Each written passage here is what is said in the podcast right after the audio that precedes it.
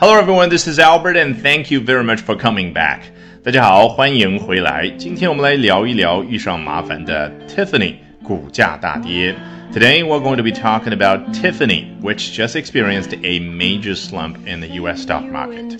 好，我们首先来看一下 New York Post 纽约邮报的这篇文章啊，听它的名称，你可能会想起来另外一家我们经常引述的媒体叫 The New York Times。 纽约时报虽然两者同处于纽约市，但是读者的定位完全不一样啊。The New York Times 我们都知道啊，比较的定位于高端。那 New York Post 有一点相当于英国的 Daily Mail 每日邮报啊，定位当然就是普通老百姓啊。It can be considered as a tabloid，被当作是一份小报。来看第一段。Tiffany and Co. has become the latest victim of Trump's trade war with China。上来，作者把态度就表述的很清楚啊，他觉得罪魁祸首是 Trump's trade war with China，特朗普和中国所开展的贸易战。然后 Tiffany 只不过是 become the latest victim，成为了最近的受害者。紧接着，作者说，The upscale jeweler delivered weaker than expected quarterly sales on Wednesday Blaming sluggish spending by Chinese tourists at key U.S. stores, including its Big Apple flagship. 首先，这个句子的结构我们是不是非常的清楚？前半部分是一句完整的话，然后后面呢，blaming 怎么怎么样，就是动名词啊。我们都知道有两种形式，一种是什么呢？介绍一下它进一步的影响和结果是什么。然后第二种就是这里的情况，这个 blame。同样是前面那句话的主语，the upscale jeweler，呃，这样的一家高档的珠宝商。他所发出的一个动作啊，说白了，前面说到的是什么呢？就是最新这一个季度的销售额、销售数字已经出来了，他不满意。那公司怪谁呢？Blaming sluggish spending by Chinese tourists，啊，怪的是中国游客们，他们花的钱不如以前多了。好，这是整体的一个大概情况，我们来了解一下其中的细节。首先，the upscale，你觉得这个 upscale，你读上去的时候是不是感觉要抬头看的那种感觉？up。就是比较高档的啊，就相当于 high end 高端的感觉。那 jeweler，注意这个词的读音，jeweler，jeweler 啊，指的是什么呢？既可以指一个个人开了一家珠宝店嘛，无论这个珠宝是不是自己做的，他在那儿卖就可以称作是一个 jeweler。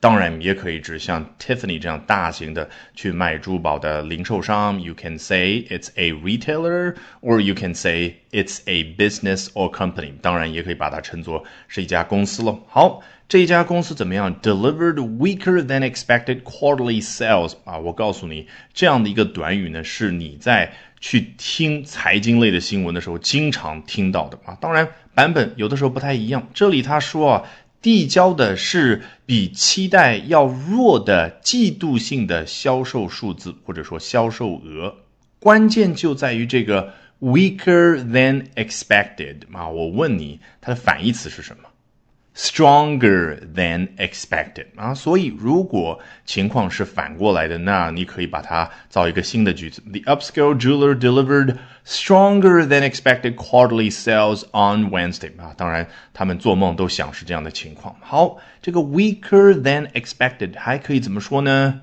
Worse than expected 就是跟预期相比呢是没有那么好的。那 同样的，stronger than expected，它的近义词呢？better than expected。好，the upscale jeweler delivered better than expected quarterly sales on Wednesday。你经常会听到，甚至比我这个语速更快的版本。好，我们来看一下它怪什么呢？sluggish spending。这个 sluggish 其实很好理解，因为 slug 做名词讲啊，指的是啊我们在纪录片里面或者现实生活当中看到那种鼻涕虫啊，有一点相当于。蜗牛把壳给脱了那种虫子，你觉得它走起路来或者爬行的速度快吗？非常的缓慢，是不是？那你觉得 sluggish 还能有什么意思？当然就是非常缓慢的啊。其实这个 ish 我们可以慢慢的培养对它的感觉。child 我们都知道是小孩的意思，那 childish 就是像小孩一样，就耍小孩子脾气的那种样子。好，看来啊，我们中国游客现在在海外买买买的节奏慢了下来。哎，这里他说的很具体，at key U.S. stores including its Big Apple flagship 啊，主要的是核心的美国的店面，而且他还说到了纽约市的旗舰店。你看人家这里说的纽约是什么？是 Big Apple 大苹果啊。原因很简单，因为 Big Apple 是纽约的一个昵称啊，就相当于魔都。我们都知道，就是上海的一个昵称。接着，作者说，The news shocked investors 啊，这样的一个消息呢，是让投资者们都感到惊讶。Who had lately become accustomed to solid results amid a booming stock market 啊，什么样的投资者呢？他一个小从句挂在后面，补充描述一下啊，这些人啊，最近都已经习惯于 solid results。这个 solid 我们最熟悉的意思，当然就是相对于 liquid 啊，液体的状态。